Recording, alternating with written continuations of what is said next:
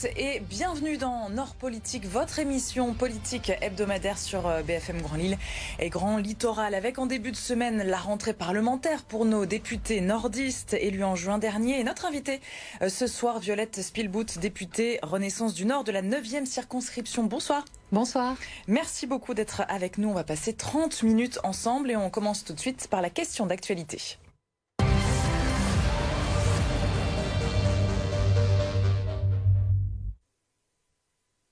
On le sait, hein, les stations essence sont à sec depuis quelques jours dans la région la plus touchée du pays.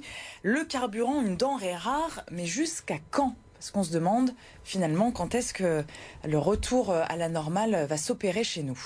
Alors moi, je, ne suis pas magicienne, mais en tout cas, effectivement, je me suis préoccupée de ce sujet depuis le début de la semaine parce que moi, dimanche, j'ai réussi à faire un plein, mais j'avais déjà beaucoup de gens autour de moi qui n'y arrivaient pas. Euh, j'avais été alertée aussi euh, lundi matin dans une entreprise de peinture à Tourcoing où plusieurs des artisans qui ont des petites camionnettes pour aller sur les chantiers euh, ne pouvaient plus faire leur plein. voilà, ça touche tout le monde, ça touche les livreurs, ça touche, les soignants, les médecins. ce qui est sûr, c'est que c'est une difficulté logistique temporaire. Ça veut dire que là, c'est quelques jours que le gouvernement travaille d'arrache-pied sur le sujet parce que c'est partout pareil. Il y a des ruptures d'essence, mais il y a aussi des ruptures de fuel euh, pour les copropriétés, pour les certaines écoles qui ne. Et certains pointent du doigt justement le manque d'anticipation du, bah, gouvernement. Ça a été anticipé, mais vous savez qu'il y a eu une grosse grève euh, chez Total. Euh, il y a eu un, un problème d'approvisionnement dans les raffineries. Donc là, tout est vraiment mis en œuvre pour que progressivement, d'ici le week-end, on retrouve des pompes à essence, de l'essence partout, euh, sur tout le pays. Début du week-end, fin du week-end? Début du week-end. Euh, moi, j'ai eu échangé euh, ce matin avant de venir à l'émission avec ceux qui s'occupent du dossier, c'est-à-dire Agnès Pannier-Runacher, Bruno Le Maire, Roland Lescure aussi, le ministre de l'Industrie, parce que les industries sont touchées aussi par parfois les problèmes d'approvisionnement et puis de logistique, de livraison de tout leur matériel. Donc ça touche toute l'économie. C'est pas seulement nous, les habitants, les consommateurs avec notre voiture quand on en a une. Euh, donc euh, oui, on est euh, vraiment hyper mobilisé sur le sujet. Parce que les, stations-service, il y en a 7 dans le Pas-de-Calais qui sont quand même réquisitionnées pour les véhicules d'urgence. Ça paraît ah un oui, oui, c'est une situation totalement temporaire. Je pense que ça va, ça va durer une semaine. C'est vraiment regrettable parce que quand on voit des chantiers qui s'arrêtent, c'est un vrai problème. Et puis il y a des gens qui peuvent pas aller travailler. Donc je vous dis, on est, moi je suis alertée tous les jours. Les députés avec qui j'étais encore hier soir dans l'hémicycle m'en parlaient. Donc on est mobilisé.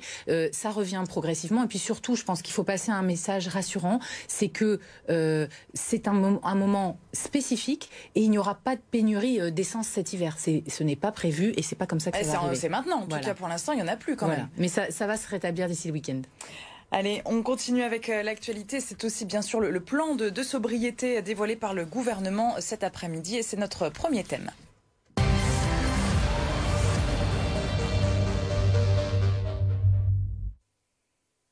L'objectif est clair, réduire de 10% la consommation d'énergie de la France en deux ans et surtout euh, que nous passions l'hiver sans coupure de gaz ni d'électricité. On a du mal quand même à l'imaginer, ces, ces, coupures, mais on en parle quand même régulièrement. Clairement, c'est possible? Alors, c'est possible, mais tout est fait euh, avec ce plan de sobriété, puis avec déjà ce qui s'est mis en route à tous les niveaux depuis euh, plusieurs mois, pour que ça n'arrive pas. Moi, j'en ai discuté il n'y a pas longtemps. Euh, j'ai rencontré le directeur régional d'Enedis, qui est au cœur hein, de, des plans de sauvegarde, notamment de tous les bâtiments qui ne doivent pas être touchés s'il y avait un problème de coupure. Je pense aux bâtiments publics, de recherche, aux hôpitaux, par exemple, aux universités. Eh bien, il est plutôt rassurant parce qu'il y a beaucoup de choses qui sont mises en œuvre. D'abord, il y a des grosses économies d'énergie qui sont mises en place par tous les bâtiments publics, toutes les administrations publiques. Euh, au Conseil municipal de Lille, vendredi, on a voté un plan de sobriété qui est assez ambitieux, qui a été d'ailleurs euh, exemplaire. Hein. Beaucoup de villes s'y sont mises euh, partout en France, la métropole vous a dit Le, le, directeur justement d'Enedis dans la région? On est une eh grosse région. Eh bien que dans quel état d'esprit ouais, si tout le monde, si tout le monde fait les efforts qui nous sont demandés, on va y arriver. Parce que je vous parlais des bâtiments publics, il y a les entreprises. Moi, j'ai visité pas mal d'entreprises, par exemple le Carrefour Aura Lille,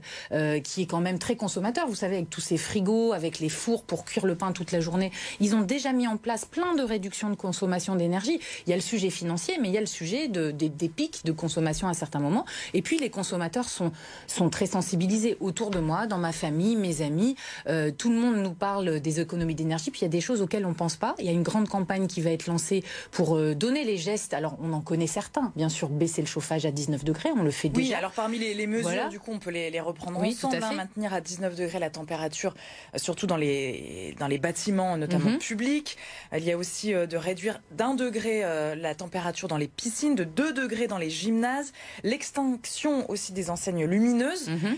Donc ça, on pense à l'espace public aussi. Encourager aussi le, télétravail. Alors on ne va pas toutes les citer, il y en a une dizaine de, de, mesures hein, dévoilées par le gouvernement cet après-midi.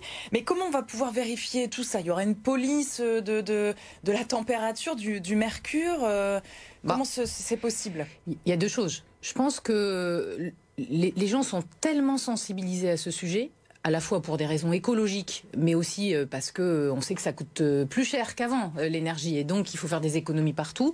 Que je pense qu'on va être nous-mêmes tous vigilants à ce qui se passe. Si on rentre dans un magasin et qu'il fait très chaud et qu'on voit qu'on n'est pas du tout à 19 degrés, je suis sûre qu'en tout bon citoyen, ben, on va le signaler en disant il y a certainement un problème de, de, chauffage, ou alors si on voit, vous savez, la porte automatique qui reste ouverte alors qu'on chauffe à l'intérieur. Tout ça maintenant, on est tous à réagir, on se sent tous concernés, qu'on soit élu ou qu'on soit euh, euh, simplement un habitant, un consommateur. Et puis euh, sur les bâtiments publics, là, il faut vraiment de l'exemplarité parce que les Français comprendraient pas qu'on leur demande de faire des efforts à la maison, d'être chauffé à 18, 19. Alors il y, a des gens malheureusement quand ils n'ont pas les moyens de se chauffer, ils n'ont pas d'efforts à faire. Hein. Mais, mais on sait qu'il y avait des maisons qui étaient un peu surchauffées. Donc si chacun fait des efforts et qu'on rentre dans un bâtiment public et que ces efforts ne sont pas faits, on ne comprendrait pas. Donc moi, en tant que députée, je serais vigilante. J'en ai parlé avec le préfet du Nord. Il y a vraiment des consignes claires qui sont passées partout. Donc au niveau des bâtiments publics, il y aura l'exemplarité. Puis je vous le redis, euh, à la mairie de Lille, dans les écoles, par exemple, euh, on a décidé que euh, des écoles le soir seraient moins chauffées. Et puis par exemple, il y a des activités qui vont être regroupées. en regroupant des activités dans, dans, dans, des endroits qui, eux, sont chauffés, eh bien, on va pouvoir en fermer d'autres, peut-être se, se concentrer sur un gymnase et pas sur plusieurs. L'effort qu'il fait dans les piscines aussi, il est important, parce que dans les piscines, ce qui coûte cher, c'est surtout de chauffer l'air ambiant. On a une idée du, du, du nombre d'économies, par exemple, pour les piscines Ah ben, on est à 30-40% d'économie, oui, oui, bien sûr, parce qu'il y a chauffé moins l'eau et chauffer moins l'air aussi. Hein. Donc ça sera un peu moins agréable. Ça aussi, il faut euh, en tenir compte. On va même devoir sacrifier des, créneaux de bébés nageurs. Donc euh, il y a des réalités. Mais là aussi, c'est temporaire. Ça va être pendant quelques mois. Et puis on espère que dès que le printemps arrivera, on le sentira moins fort. Alors euh, nous sommes allés justement à Tourcoing dans une partie de votre circonscription ce matin pour connaître les bons gestes privilégiés pour cet hiver. On écoute les habitants au micro de Valentin de Villers. En installant des, nouvelles technologies, des choses connectées, etc., qui permettent de réguler la température en cas de nos absences, vraiment juste dans nos besoins quand on est, quand on est sur place chez nous ou quoi que ce soit, euh, réguler un maximum et éviter les dépenses euh, inutiles. Il y a déjà un mois que le chauffage au gaz s'était remis en route. C'est pas euh, pour mon bien-être parce que moi, comme je vous expliquais, je chauffe à 24 degrés.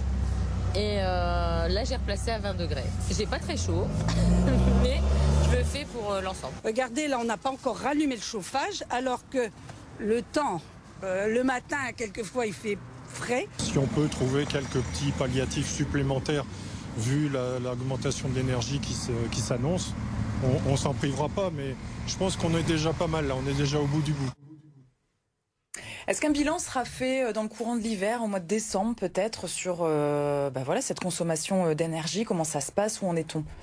Oui, c'est prévu parce que d'abord, les parlementaires, nous, on a un rôle de contrôle sur le gouvernement. Ça veut dire que quand il y a des promesses qui sont faites, des annonces en conférence de presse, on est là aussi sur nos circonscriptions et au niveau national pour être vigilant sur le respect des engagements du gouvernement. Et puis aussi parce que ça sera nécessaire. En fait, on est quand même dans une partie aussi d'inconnu, à la fois la crise et les négociations qui sont faites au niveau européen euh, par les différents ministres, la première ministre, la ministre euh, de la transition énergétique Agnès Pannier-Runacher, le ministre de l'économie, toutes ces négociations sont faites pour aussi euh, contenir les prix et faire en sorte, par exemple, qu'on arrive à, à, tenir ce bouclier tarifaire promis aux habitants et à aussi aider les collectivités. C'est ce sur quoi on travaille actuellement.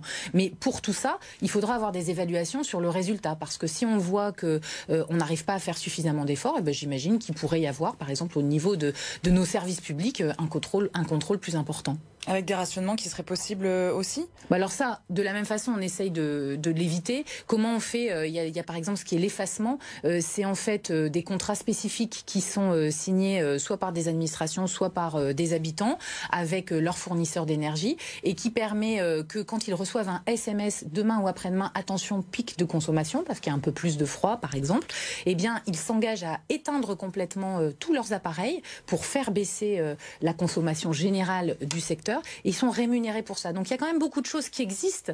Et puis on le voit là avec les témoignages à Tourcoing. Euh, euh, là j'ai vu toutes ces personnes très différentes. Ben, tout le monde est conscient des efforts à faire. On est prêt à le et faire. Le télétravail, les, entreprises sont prêtes. Elles l'ont beaucoup connu pendant le, Covid à, remettre la main à la pâte justement parce qu'on sait que ça crée aussi des, inconvénients au quotidien. Ouais, alors des inconvénients puis des avantages. Des avantages parfois sur l'organisation de la vie, des avantages en termes de mobilité. Hein. Quand il y a plus de télétravail, il y a moins de bouchons. Enfin, on voit l'entrée de l'île tous les matins. On se dit que le télétravail, c'est aussi un confort et une organisation euh, différente dans le travail. Je dirais que les entreprises sont prêtes parce qu'elles ont pris de bonnes habitudes pendant le Covid.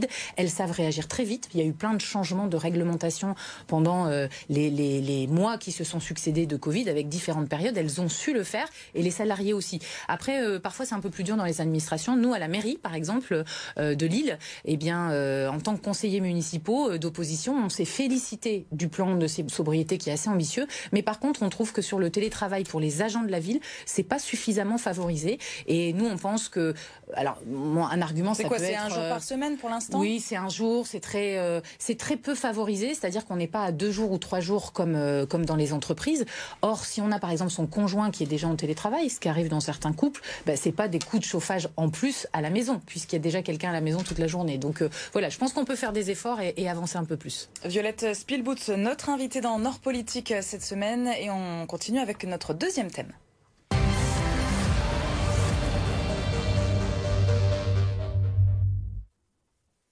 C'est un dossier qui prend de l'ampleur depuis quelques mois maintenant, l'extension de l'aéroport de l'île-Léquin et surtout l'opposition avec plusieurs dizaines de communes euh, contre, dont la ville de Lille. Vous êtes conseillère d'opposition. Votre position à vous et à celle de l'État, quelle est-elle? Alors, notre position à nous, on l'a prise en tant que conseillers municipaux de faire respirer l'île au mois d'avril. Parce qu'au mois d'avril, il y a eu un débat euh, au conseil municipal. Et donc, je n'étais pas encore euh, députée de la nation, donc j'y reviendrai. Euh, en tout cas, elle n'a pas changé ma position. On, on est contre l'extension de l'aéroport. Par contre, on est pour la modernisation de l'aéroport. Alors, c'est quoi la différence? Ah bah, La différence, elle est énorme. C'est d'abord l'emprise au sol. Et l'emprise au sol, c'est l'extension. Euh, l'extension de l'aéroport, euh, ça veut dire qu'on sacrifie euh, des surfaces agricoles qui entourent l'aéroport. Et en plus, ces surfaces agricoles, elles sont essentielles à la métropole européenne de Lille parce que ce sont des champs captants. C'est par là qu'on a une partie de la ressource en eau avec la pluie qui arrive dans les champs et qui remplit nos nappes phréatiques. Et vous savez qu'on souffre dans la métropole lilloise, ça se voit pas quand, on, quand il pleut, mais on souffre très souvent d'une sécheresse et d'un manque bah de ressources en eau. voilà.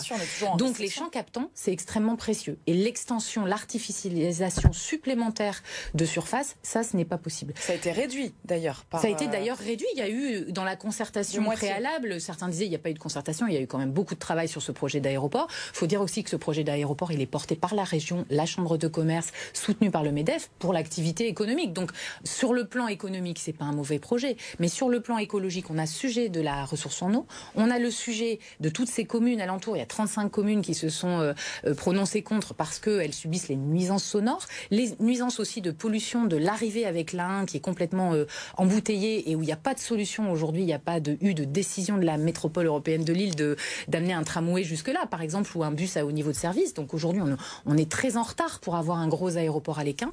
Et puis le dernier sujet, euh, c'est que euh, finalement, on se pose la question, tous, certains depuis très longtemps, d'autres depuis plus récemment, de l'utilisation de l'avion. Moi, je considère aujourd'hui qu'il faut réduire, bien sûr, l'utilisation de l'avion, que finalement pour les quins il est un peu tard. Il faut qu'on ait un petit aéroport qui soit un peu plus moderne, un peu plus agréable quand euh, des touristes ou, des, des, femmes et hommes d'affaires arrivent euh, qui soient plus attractifs on accueillants. Peut, on peut rappeler le, projet justement ensemble. Hein. c'est un petit peu plus de 100 millions d'euros euh, d'investissement cet aéroport de, de l'île-les-Quins, un doublement de la surface de l'aérogare, un élargissement de la piste principale, pas de couvre-feu la nuit. Ça c'est l'une des principales préoccupations aussi des, des riverains, des inquiétudes qui sont quand même légitime. Et, comme vous dites, ça ne répond pas vraiment euh, bah, aux évolutions de déplacement, à une prise de conscience aussi. On en parle encore plus depuis oui. Euh, cet été. Certains disent c'est une hérésie, c'est un non-sens climatique. Qu'est-ce bah, que Aujourd'hui, nous on dit ça aussi parce que euh, il faut savoir que, enfin, nous en mois d'avril, quand on a eu cette discussion, on est plusieurs conseillers municipaux faire respirer on n'avait pas tous le même avis sur l'aéroport. On a discuté, on a pas mal travaillé le dossier. D'abord, on a regardé l'ensemble des avis. Ça fait débat. voilà, ça a fait débat parce que c'est pratique d'avoir l'aéroport de l'Équin À côté de chez soi, puis on se dit, en tant que euh, pro-entreprise, pro-économie, on va se dire, c'est bien d'avoir l'aéroport de Léquin qui se développe. Mais la réalité, c'est quand même qu'on a Roissy, qui est accessible en TGV pas loin, on a Beauvais, on a euh, Zaventem, on a euh, Charleroi, on a Eindhoven. On peut desservir toute l'Europe avec des aéroports qui sont à moins de deux heures de transport en Flixbus ou en voiture ou en train. Donc finalement, aujourd'hui, à l'échelle européenne, c'est trop tard pour développer euh, l'aéroport de Léquin. C'est une hérésie sur le plan écologique de développer l'avion là où il y a plein d'aéroports déjà ailleurs. Et je crois que la première responsabilité qu'on a, c'est tous prendre le TGV. Je dis pas ça en tant qu'ancienne SNCF, mais quand même à chaque fois qu'on le peut, de prendre le train, de faire du covoiturage et, et euh, de moins utiliser l'avion. C'est une réalité. Mais cette opposition là qui grandit, hein, il y a plus d'une trentaine de, de, communes. On peut en citer Villeneuve d'Ascq, Lambersart, Fretin. Je vais pas toutes mhm. les, les, dire, mais Templeuve, il y a Sizouin mm aussi, Lille, on le disait. Euh, à l'instant. Euh, est-ce que ça peut changer quelque chose ou, clairement euh, ça va se faire Je pense que ça peut changer parce que d'abord on a vu pas mal de projets avec une mobilisation citoyenne bah, qui ont été modifiés. Ce qu'il faut quand même rappeler, c'est qu'il y a eu une enquête publique, un avis des villes, un avis de la métropole européenne de Lille et, que, et que, le projet a été validé, hein, a été confirmé par l'enquêteur public. Donc c'est après cette validation qu'il y a à nouveau une mobilisation citoyenne. Moi, euh, qu'il y ait des citoyens qui se mobilisent, des élus qui se mobilisent, des maires, on est chacun dans nos rôles, moi ça me va. Par contre, et qu'il y ait un, rassemblement d'associations de, européennes à FIF dans mon quartier qui discutent, qui se mobilisent avec beaucoup de jeunes mobilisés, eh bien ils défendent leurs convictions, moi je, le soutiendrai toujours. Après, il faut faire attention, les formes de euh, des manifestations qui empêcheraient euh, des squats, des formes de manifestations qui ne seraient pas respectueuses de nos règles de la République, là moi je suis pas pour. Et sur le couvre-feu, parce que on, le disait à l'instant, ça, ça, ça, crée aussi pas mal de, de, de, de débats là-dessus. Pas de couvre-feu entre 23h et, et 6h, mais comment on peut s'assurer qu'il n'y aura pas davantage de vols dans, dans, quelques années, puisque pour l'instant, ce n'est qu'une une promesse sur le, le papier? Eh ben ça, en plus, ça dépend de la région et de la Chambre de commerce, et pas de l'État. Vous posiez la question tout à l'heure de l'État, c'est pas un aéroport national. Donc en fait, les décisions, c'est bien au niveau, euh, non pas du ministère des Transports, mais au niveau du président de région qui doit amender son projet s'il le souhaite. Donc moi, je pense qu'aujourd'hui, malgré cette enquête publique qui est favorable, il faut revoir les choses. Euh, la problématique, si je l'ai bien comprise, c'est que euh, la modernisation ne sera pas financée euh, s'il n'y a pas extension. C'est un sujet plutôt budgétaire que de vrais choix expliqués aux citoyens. Donc là, il faudra prendre ses responsabilités par rapport aux enjeux écologiques. L'État ne peut pas du tout intervenir dans ce dossier? Bah, il n'intervient pas d'ailleurs. Hein. Très peu. Il y a, il y a enfin, moi j'avais eu des échanges à l'époque, hein, au mois, au mois d'avril, avec la direction des transports, et il a un avis euh, consultatif qui est qu'aujourd'hui ça répond à la loi l'homme et, et, aux enjeux, on va dire, de, des lois de mobilité. Mais aujourd'hui, on est plus sur une question d'usage et de développement ou non de l'avion en France. En tout cas, la préfecture a donné son feu vert. Les travaux, eux, sont retardés. L'aéroport prévoit un début des travaux en 2025 au lieu de 2023, donc l'année prochaine. On continue avec notre euh, troisième thème.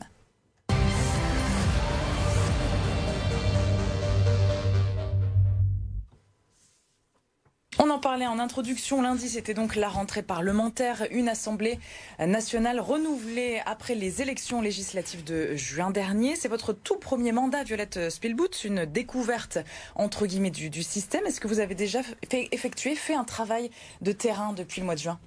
De terrain en circonscription ou à l'Assemblée?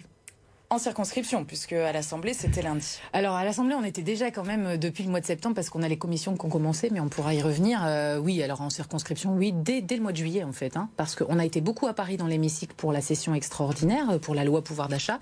Mais moi, j'ai quand même tenu, après l'élection, à montrer euh, aux habitants, aux électeurs, que j'étais sur le terrain comme quand j'étais en campagne. Je crois qu'il y a une telle, telle défiance oui. dans les élus, dans les représentants politiques, qu'il faut vraiment qu'on soit nous élus, euh, exemplaires, proches euh, des habitants, proches des élus locaux. Moi, j'ai cinq communes, hein, Bondu, Marc-en-Barœul, Mouveau, Tourcoing et Lille. Et bien proches des élus locaux, ça veut dire qu'il faut entendre leurs préoccupations, les relayer au niveau national. Et pour ça, il faut être sur le terrain. Donc, euh, j'ai euh, par exemple fait le forum des sports à, à Marc-en-Barœul euh, à la à toute rentrée avec l'adjoint au sport de Marc-en-Barœul. Écouter les préoccupations. Ah ben, j'ai rencontré beaucoup d'associations. montrer.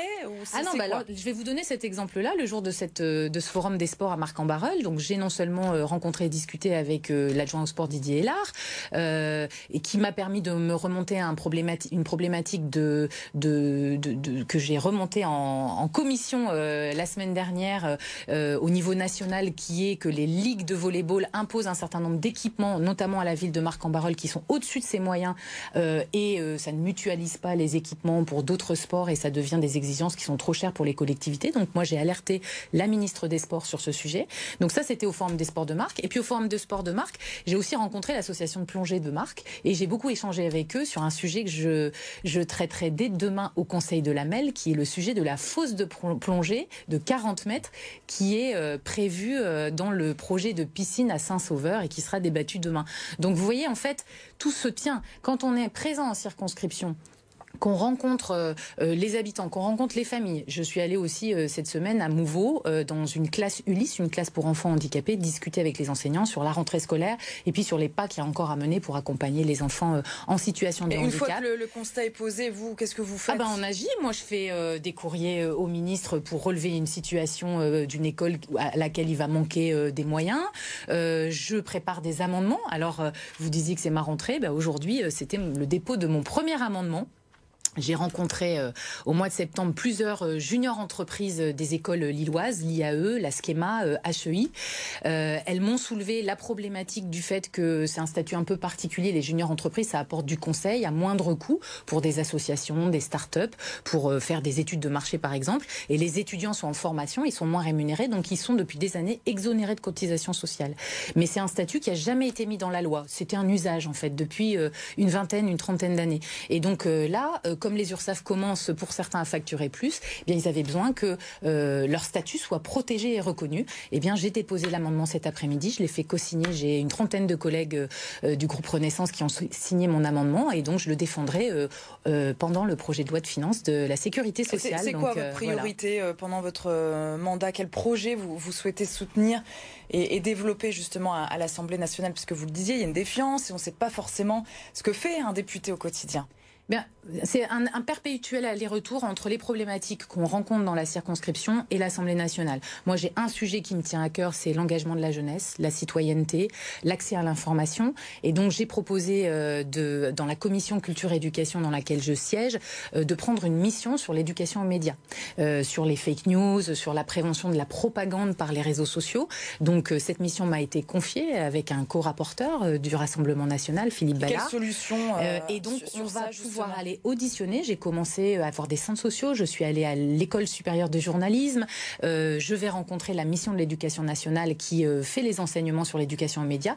Et dans ce rapport, eh on va faire des propositions pour faire des lois qui vont mieux protéger nos enfants et permettre euh, qu'ils aient euh, un meilleur décodage de l'information et pouvoir être des bons citoyens de demain. Donc euh, l'enfance, l'éducation m'intéresse beaucoup. Et puis bien sûr aussi, commission culture, c'est la culture. Moi, je suis très attentive notamment à la culture dans les quartiers politiques de la ville au fait que les budgets qui sont très importants, qui ont été augmentés? C'est combien ah, Lille, par la, la, ministre de la Culture a augmenté de 7% le budget de la culture. Elle a obtenu ça au budget national. Moi, je souhaite que ça percole jusque dans nos quartiers, dans tous les territoires du département, ruraux, dans tous les territoires de quartiers politiques oui, parce que de la ville. pour augmenter un, un, budget d'un musée qui n'en a voilà, pas besoin. Voilà, ben vous avez compris. Voilà, c'est une évidence. Moi, je veux que les petites associations qui ont parfois du mal à payer un animateur au SMIC dans un centre social et qui fait pourtant de la culture, qui va faire un atelier peinture, création et qui va découvrir un jeune talent, ou des jeunes qui enregistrent au studio de musique euh, euh, du Centre social du Vieux-Lille, eh bien qu'ils puissent être aidés par des appels à projets nationaux et qu'il y ait des subventions qui aillent jusque-là. Une dernière question sur ce thème. Le Rassemblement national est arrivé en tête chez nous avec 12 élus, 12 députés. Comment vous appréhendez justement le travail, entre guillemets, avec eux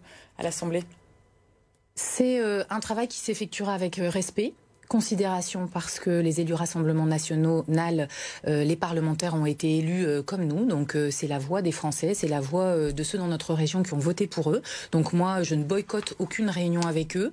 Je travaillerai avec mon co-rapporteur du Rassemblement national sur l'éducation aux médias. C'est l'organisation de l'institution, c'est le respect de la voix des Français. Après, sur le fond, sur les idées, chaque jour je combats le Rassemblement national et dans l'hémicycle ou dans l'ensemble des débats que nous avons, nous sommes opposés sur le fond, que ce soit sur sur le soutien à la Russie, sur le rapport aux étrangers, à l'intégration des étrangers dans notre pays. Voilà, on a beaucoup de sujets sur lesquels, bien sûr, euh, on, on se combat, mais c'est par les idées et c'est pas par le manque de respect. Et puis c'est une tradition, on termine toujours euh, cette émission Nord Politique avec le dessin de, de presse. Vous avez choisi un dessin du canard enchaîné qui représente Sandrine Rousseau, la Lilloise, députée écologiste, dans un article intitulé La mer supérieure. Pourquoi ce dessin? Eh bien parce que Sandrine Rousseau, c'est un personnage aujourd'hui extrêmement médiatique, qui fait beaucoup le buzz euh, voilà, dans, tous les médias, qui le fait aussi dans l'Assemblée nationale, puisqu'elle théâtralise l'ensemble de ses interventions.